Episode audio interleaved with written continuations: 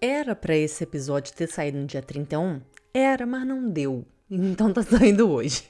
Aproveitando o clima de Halloween, que é meu feriado favorito do ano, eu resolvi trazer aqui, né, a história do Mary Celeste, que provavelmente é o navio fantasma mais famoso do mundo e é 100% real.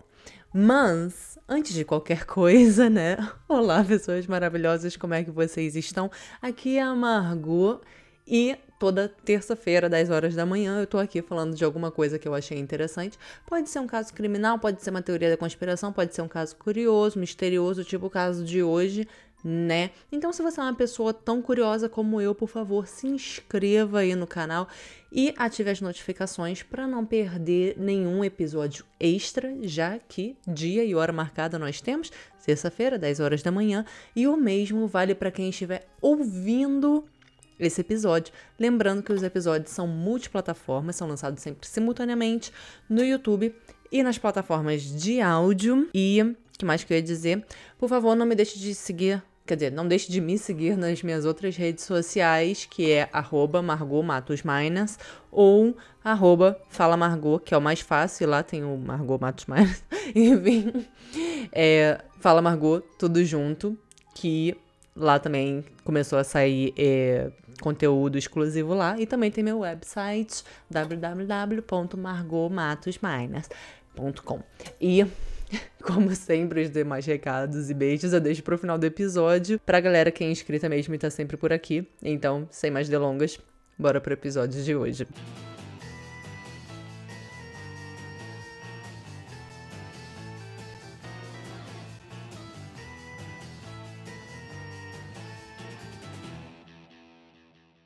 Bom, o futuro Mary Celeste foi construído na Baía de Fundy, na Nova Escócia, e foi terminado em 1860.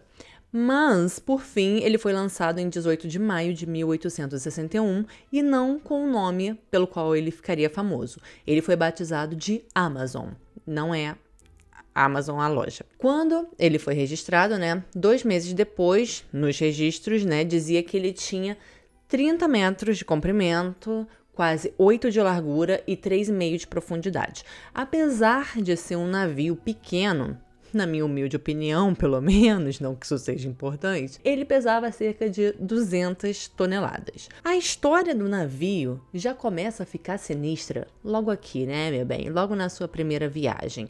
O Amazon deveria levar um carregamento de madeira até Londres em junho de 1861 e, logo depois de supervisionar a carga, o capitão do navio, que se chamava Maclellan, ficou doente e morreu no dia 19 daquele mesmo mês. Foi só o primeiro, né? Então, o capitão John Nutting Parker assumiu o navio, terminou a entrega em Londres, na qual o navio teve dois pequenos incidentes, né, no caminho, e permaneceu no comando por mais dois anos, principalmente, né, trabalhando no comércio das Índias Ocidentais. Então, o Amazon ficou aí fazendo esse trajeto. Em 1863, o comando do navio foi assumido por William Thompson, que permaneceu no cargo até 1867 sem grandes problemas, de acordo com ele.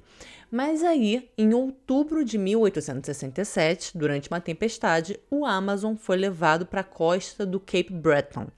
O navio ficou tão danificado que acabou sendo abandonado como um naufrágio apesar de ele não estar embaixo d'água. Mas ele não ficou assim por muito tempo, porque em 15 de outubro, né, ele foi adquirido por Alexander McBean. McBean tinha se apossado do navio, né? Já que o navio estava lá abandonado. Então, o que, que ele fez? Exatamente, né? Ele fez um din-din. Ele vendeu o navio para um empresário local lá, né? Que vendeu esse navio para o Richard Haynes, que era de Nova York, né? O Richard pagou 1.750 dólares para esse cara e depois ele gastou mais 8.825 dólares para restaurar o navio. Na moeda atual, né, isso seria cerca de 330 mil dólares no total. O Richard registrou o navio em Nova York com o nome de Mary Celeste em dezembro de 1868 e se nomeou o capitão do navio. Mas essa graça não durou muito tempo porque ele estava devendo até as calças e em outubro de 1869 o navio foi tomado pelos credores dele, né? O navio passou por vários donos, e isso daí foi em um período de três anos. Em 1872, o navio passou por uma reforma e aumentou de tamanho. Em 29 de outubro de 1872, o consórcio que retia o navio, né, era composto por quatro pessoas. Dois investidores, com uma ação cada, James Winchester, com seis ações, e as últimas quatro ações pertenciam ao novo capitão do navio, Benjamin Spooner Briggs. O Ben, a gente já está íntimo aqui, nasceu em 24 de abril de 1835 em Wareham, Massachusetts. A família quase inteira dele já trabalhava com o mar tanto que o pai dele e os outros dois irmãos também eram capitães né, de navios. O Ben era cristão ferrenho e rolam boatos de que ele era meio fanático. Mas, como eu falei, são só boatos, nada comprovado. Mas vai ser importante mais para frente. Em 1862, ele se casou com a própria prima, Sarah Elizabeth Cobb. Juntos.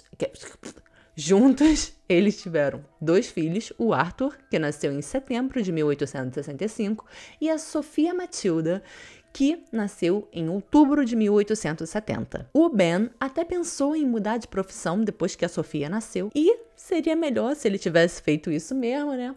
Mas ele desistiu e resolveu investir no Mary Celeste como eu falei, né? Então, sendo capitão do navio, ele ficou responsável por fazer a primeira viagem que levaria uma carga de Nova York para Gênova, na Itália. A tripulação era toda alemã, exceto o primeiro imediato, que se chamava Albert Richardson, que era casado com a sobrinha do Richard, aquele outro cara lá que também tinha uma parte do navio. E do segundo imediato, né, Andrew Gilling, é, e do administrador também, que era o Edward William Head. Mas não era só a equipe do navio que faria essa viagem. O Ben também levou quem? A esposa dele, né, a Sarah, e a Sofia, a bebezinha. O Arthur ficou com os avós porque ele estava em estado, estado não, né? em idade escolar, né? Então ele teve que ir para a escola.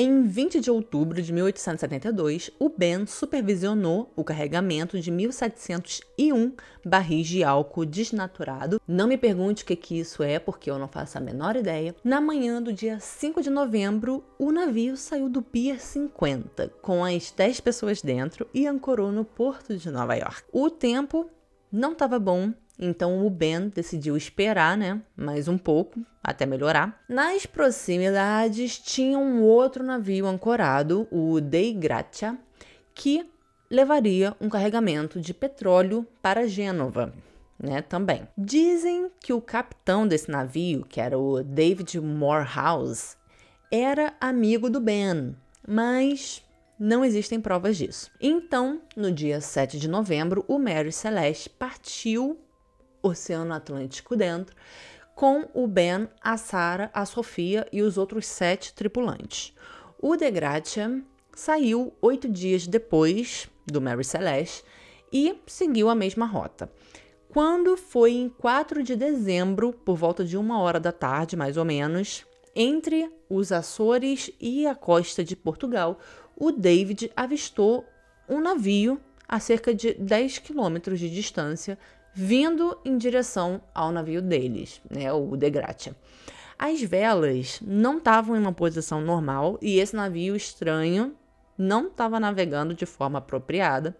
Então, o David resolveu abordar o navio e, quando ele se aproximou, ele viu que se tratava do Mary Celeste. Ele tentou estabelecer algum contato com o navio, né, mas ele não teve sucesso. Então, ele mandou dois tripulantes até lá.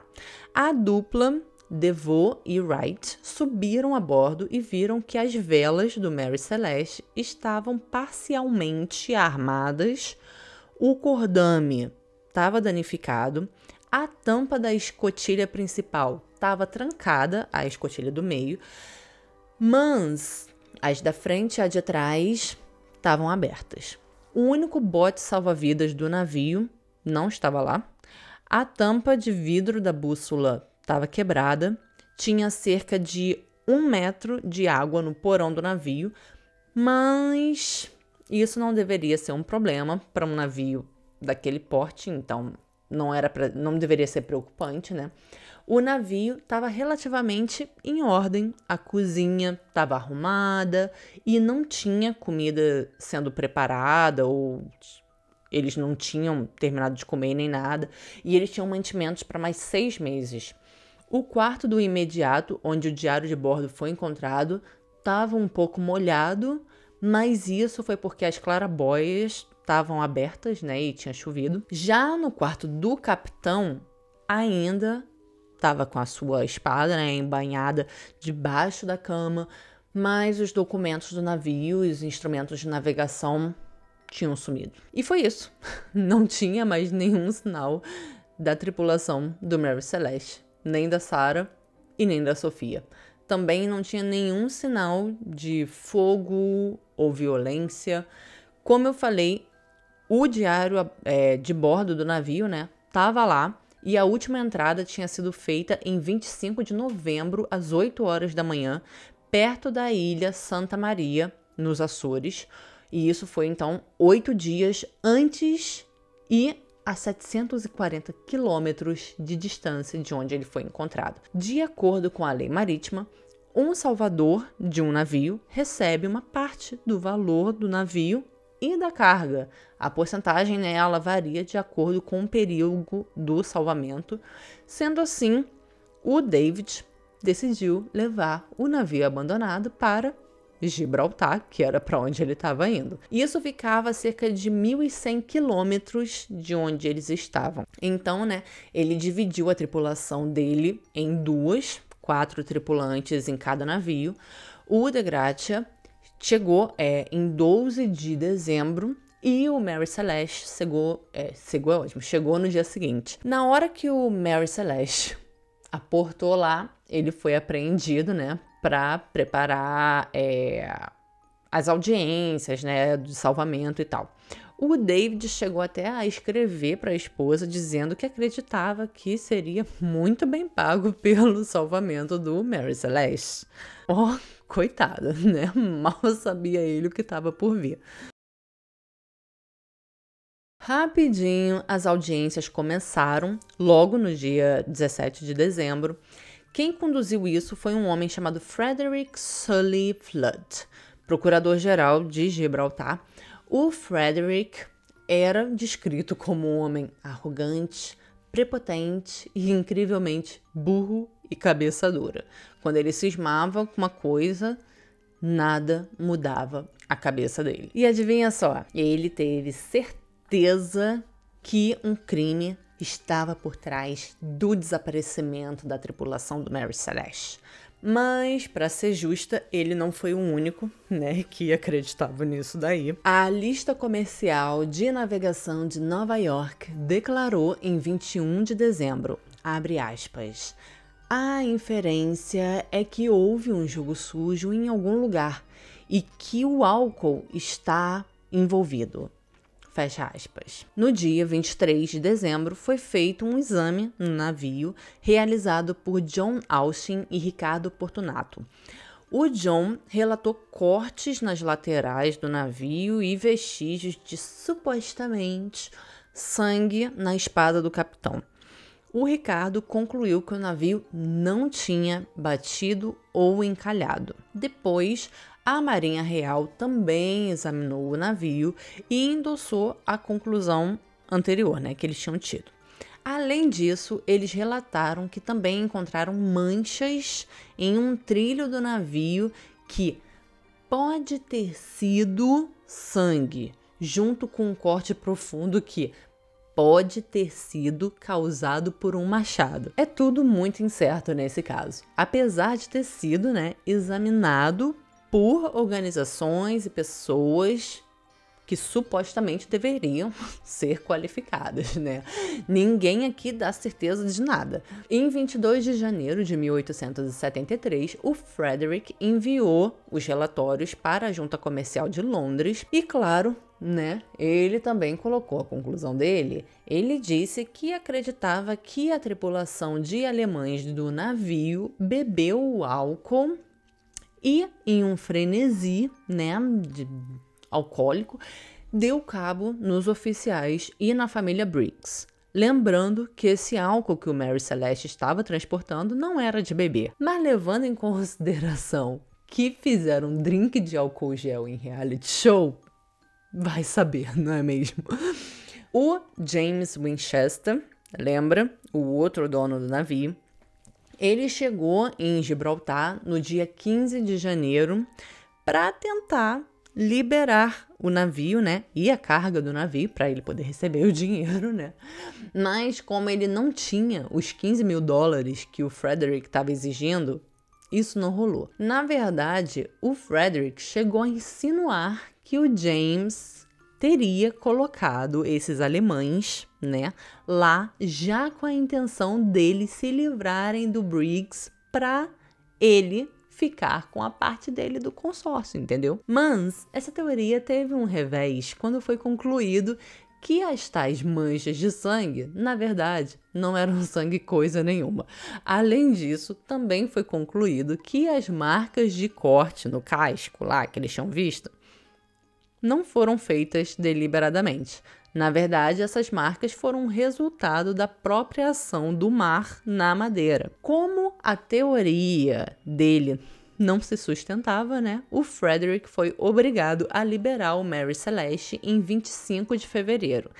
Então, finalmente, duas semanas depois, o navio, junto com a carga, né, saiu de Gibraltar com destino a Gênova. Sobre o pagamento do resgate, isso só foi decidido em 8 de abril. Todo mundo ficou chocado quando foi determinado que só seriam pagos 1.700 libras, o que era, né, muito menos do que era esperado. Além disso, o capitão e a tripulação do The Gratia acabaram se tornando suspeitos do público para sempre né? Isso porque muita gente acreditava e ainda acredita que eles estejam por trás do desaparecimento da tripulação, né, do Mary Celeste. Tudo isso para quê? Para receber o valor, o valor da recompensa, que no final das contas nem foi tudo isso, né? Mas essa é só uma das teorias do que teria acontecido, e é sobre isso que eu vou falar agora. Como eu falei antes, né? Tem a teoria do motim também, também envolvendo crime. Tem a teoria de que o próprio Ben teria matado todo mundo em um surto religioso. Essa daí eu acho muito improvável, para não dizer impossível, né? Porque assim, como que ele teria dado cabo de todo mundo, sendo outros sete homens, sem deixar vestígios? Não sei. Também tem envolvendo crimes aí, né? Tem uma outra teoria que é a teoria dos piratas, né? Nessa época estava bem ativa ali a atividade de piratas ao norte da costa africana, então até que uma teoria plausível, mas por que eles matariam a tripulação e deixariam a carga para trás? Também não faz muito sentido. A teoria mais aceita é de que o próprio capitão deu a ordem de abandonar o navio. Mas por quê? Tem o lance da água no porão, mas o Ben tinha experiência, então ele deveria saber que a quantidade de água lá não seria um problema para aquele navio. Dito isso, não teria motivo, né, para ele temer que o navio naufragasse, mas existia sim um outro motivo para abandonar o navio, teoricamente, o álcool no porão. 300 barris da carga do Mary Celeste estavam danificados quando o navio foi encontrado. Então, é bem possível que o Ben tenha visto que o álcool estava vazando e ordenou que todos saíssem do navio por temer uma explosão. Mas se você tá aí pensando que só existem teorias racionais, você errou. Claro que tem quem acredite que a tripulação foi abduzida por alienígenas, porque eles não têm nada mais importante para fazer, não é mesmo? Ou o navio entrou em um buraco de minhoca para uma outra dimensão. Mas só o navio em si saiu de lá, as pessoas ficaram. Mas o que aconteceu com Mary Celeste depois de tudo isso? Você está aí se perguntando. Depois que o navio voltou para Nova York em 19 de setembro, ele acabou ficando ancorado no cais porque ninguém queria esse navio. Não sei vocês, mas eu não iria querer colocar o meu rico dinheirinho, que eu nem tenho, em um navio no qual 10 pessoas desapareceram e possivelmente morreram lá dentro, né? Ao menos não naquela época, porque se fosse hoje em dia, lógico que eu iria querer para poder fazer o quê? Conteúdo para a internet e monetizar. Bom, em fevereiro de 1874, ele foi vendido por um valor bem baixo. Até 1879, o navio foi usado para transportar carga nas rotas das Índias Ocidentais e no Oceano Índico. Em fevereiro de 1879, foi pedida assistência médica para o então capitão Edgar Tuthill. Ele foi levado para a ilha de Santa Helena e morreu lá. E isso, né, só piorou a reputação do Mary Celeste. Seu último capitão se chamava Gilman C. Parker em 1884. Em novembro daquele ano, esse espertinho fez um acordo com um grupo de carregadores de Boston. Ele encheu o navio com uma carga sem valor nenhum praticamente, mas assegurou a carga no valor de 30 mil dólares na época. Isso dá hoje uns 900 mil dólares. Em 18 de dezembro de 1884, ele partiu para Porto Príncipe, a capital do Haiti, e quem imaginaria? O navio se chocou em um recife de corais em 3 de janeiro de 1885. Claro que essa história não colou. E em julho daquele ano mesmo, o Gilman e todos os envolvidos foram julgados em Boston, né, por fraude no seguro. Não houve acordo entre o júri, então foi determinado que os envolvidos só deveriam devolver o dinheiro que eles tinham recebido. Mole assim. O Gilman até poderia ser condenado à morte. E isso porque é, essa era a pena por barratria que é o termo usado, né, quando se joga um navio fora, digamos assim, voluntariamente. Mas ele foi liberado dessas acusações assim. Mas também não adiantou muita coisa, porque ele morreu três meses depois na pobreza, né? Depois que seu nome foi jogado na lama. Um outro envolvido, né, ficou louco e um outro tirou a própria vida. E depois de tantas mortes e o desaparecimento da tripulação, a única coisa que se mantém do Mary Celeste até hoje, né, é a lenda, né, sobre a maldição do navio. Os restos do navio mesmo nunca foram encontrados. Esse foi o episódio de hoje. Eu espero que vocês tenham gostado. Me conta aí se você já conhecia esse caso, né? Muito provavelmente, porque ele é super famoso. Mas me conta aí também o que, que você pensa sobre ele. Eu acredito muito na teoria de que o Ben tenha pensado que o navio fosse explodir, né? E tirou todo mundo de lá. No episódio de hoje, eu quero mandar um beijo especial para a mais nova membro desse canal, Mônica Rodrigues. Beijo, gata. E muito obrigada pelo carinho e apoio. Lembrando que o canal, né, está aberto para membros, então quem quiser e puder apoiar o canal com Din Din, o link estará na descrição, como sempre, e também tem o um botãozinho de seja membro aqui embaixo. Aqui. Não sei que eu não consigo ver. Aqui, aqui assim aqui embaixo do lado do botão de inscrever-se, então por favor se inscreva também. E eu quero lembrar, e eu quero lembrar, né, que tem o segundo canal, o Fala Margot Light, o link tá na descrição. Mais uma vez, por favorzinho, não deixe de se inscrever no canal, deixar seu like ou seu dislike nesse vídeo, não tem problema nenhum. Me segue nas outras redes sociais, por favor, arroba Margot Matos Miners, arroba Fala Margot, arroba. Tem o site www.margotmatosminers.com. E eu acho que é isso. Se, se você entrar lá no meu site, no meu site, ó, no Insta, arroba Margot Matos Miners, tem lá todos os outros links. Mas também tem todos os, os outros. Tem todos os outros links na descrição do vídeo. Não é mesmo? é isso, enfim. Eu. É isso, né? Hoje eu falei muito. Então é isso. Um beijo e eu vejo vocês no próximo episódio ou nas outras redes sociais de preferência, tudo junto. Então é isso. Até semana que vem. Beijo.